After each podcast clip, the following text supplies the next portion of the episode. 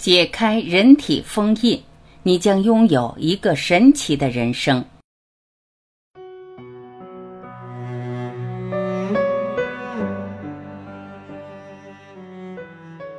经常在一些武侠或者仙侠小说里看到这样的情节：很多角色因为体内被人加了封印，导致其不管怎么努力，能力总是得不到正常发挥。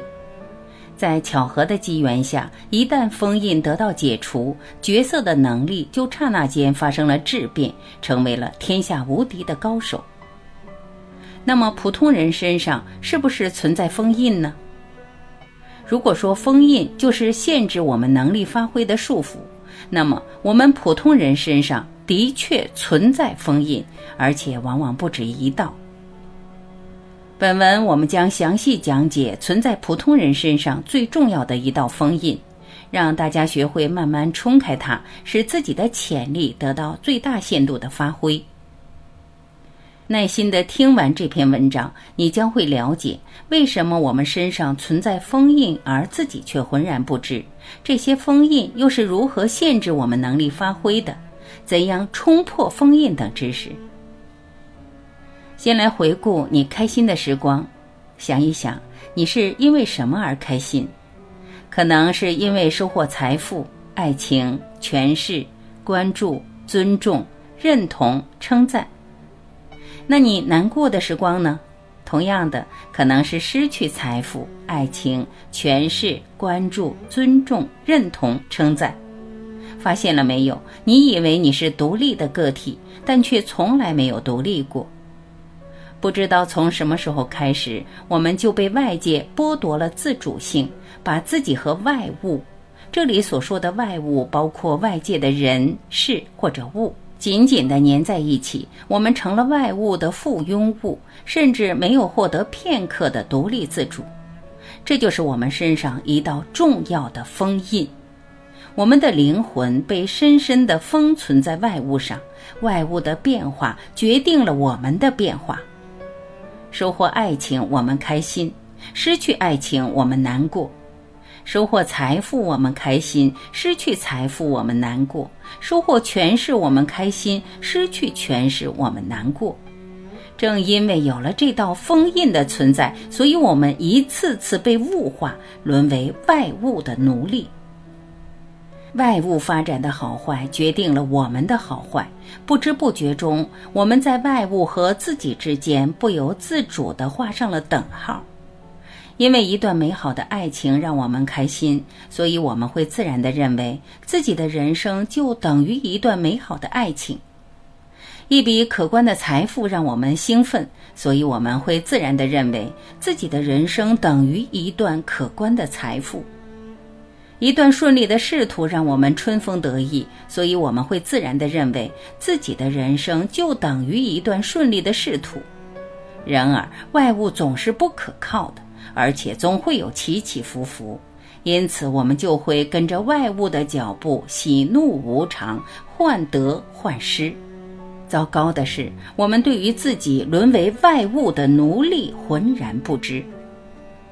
当出现烦躁易怒、喜怒无常等波动情绪时，我们无所适从，到处寻医问药。专家告诉你，你应该学会放松心态，学会转移注意力，学会看淡一切得失。你照着专家的方法做了，发现当时有些效果。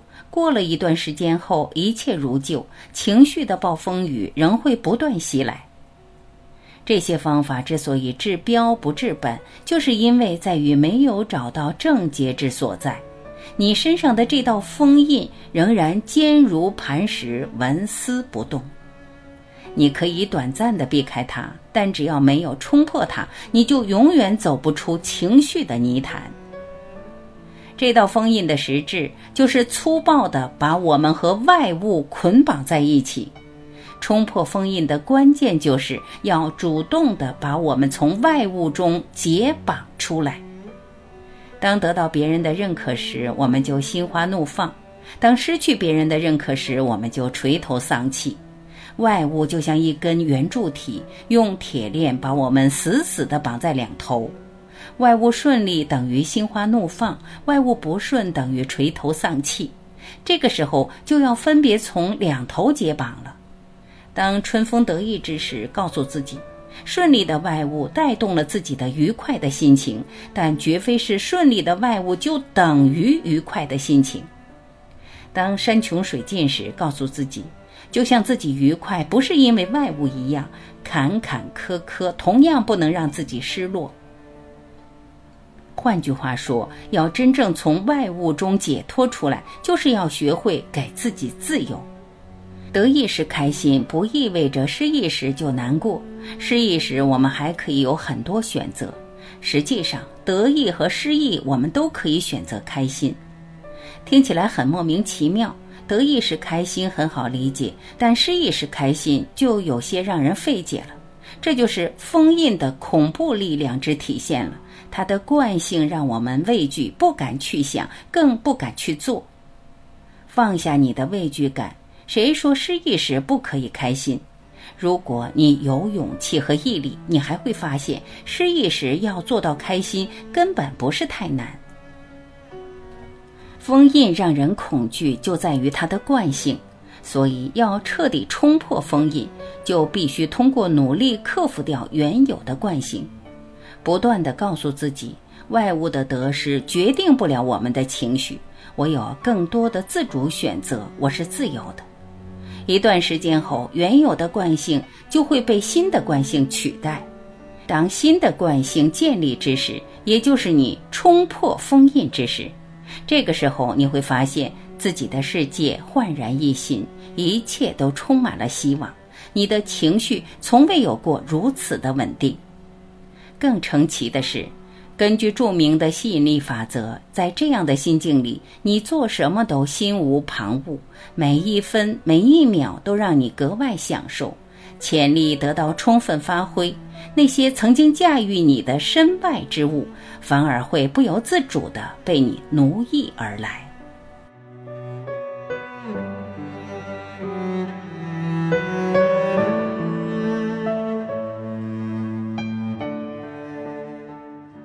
感谢聆听，我是晚琪，再会。